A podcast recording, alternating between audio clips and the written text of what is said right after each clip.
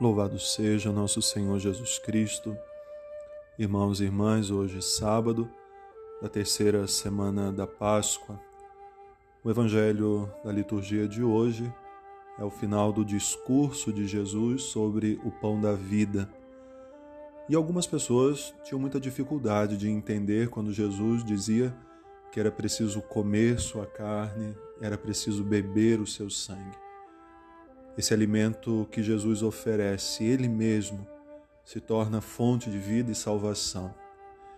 E alguns que estavam seguindo a Jesus, não conseguindo compreender essa palavra e esse modo dele dizer da entrega de si mesmo, disseram a ele: Essa palavra é muito dura.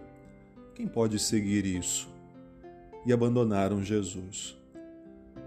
Naquele momento, ele olha para a sua comunidade, aqueles discípulos que ele havia chamado, cada um pelo seu nome, a fazer uma experiência de proximidade com ele e pergunta: Vocês também querem ir junto? E em nome da comunidade, Pedro vai dizer: Mas a quem nós iremos, Senhor? Só tu tens palavras de vida eterna.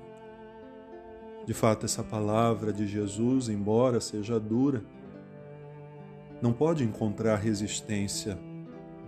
Precisamos acolher essa palavra que vai nos configurando a Cristo e que vai fazendo também da nossa vida uma Eucaristia. Porque cada vez que nós comungamos de Cristo, cada vez que Ele entra na nossa vida, devemos deixar que Ele se forme em cada um de nós. E assim nós nos tornamos um dom para o outro, uma Eucaristia para o outro fazer-se alimento, sacrificando a própria vida por amor aos irmãos e irmãs. E aquelas, aqueles discípulos permaneceram com Jesus e foram seguindo o caminho até a cruz, até a ressurreição, até o Pentecostes.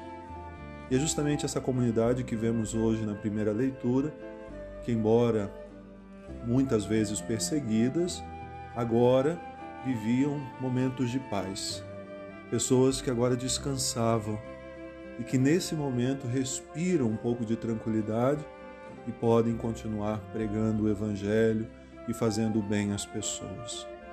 Hoje se mostra também esse testemunho de Pedro, que uma vez configurado a Cristo, leva a palavra às pessoas, leva a cura, leva a libertação, e hoje se fala até do momento que ele, pela graça de Deus, devolve a vida a uma pessoa.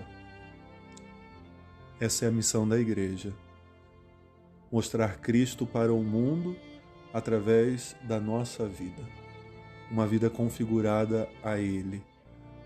O amor que nós somos chamados a testemunhar é o Evangelho anunciado mas para permanecer com o Senhor, seguir, trilhar esse caminho do reino de Deus, é um exercício que nós precisamos fazer todos os dias. Permanecer com o Senhor é um ato de obediência, mas é, acima de tudo, um ato de amor. Só permanece realmente com o Senhor aquele que verdadeiramente o ama. Isso também nas nossas relações.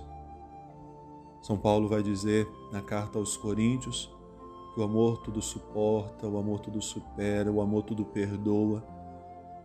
Claro que nós não suportamos grosseria, injustiça, não, mas as tribulações, as dificuldades, as lutas de cada dia por causa de Cristo porque nos alimentando dele, da palavra, da Eucaristia, nós vamos dando essa resposta, queremos permanecer com ele. Então é uma resposta amorosa que nós precisamos dar todos os dias. Todo chamado é um ato de amor. Deus nos chama porque nos ama. E a resposta a isso é também um ato de amor.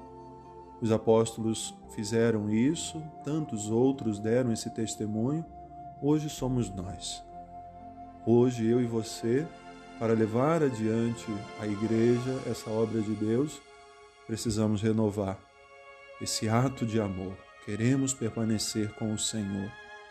Embora às vezes a palavra dele seja também dura a nós, mas somente ele tem palavras de vida eterna. Que Deus abençoe.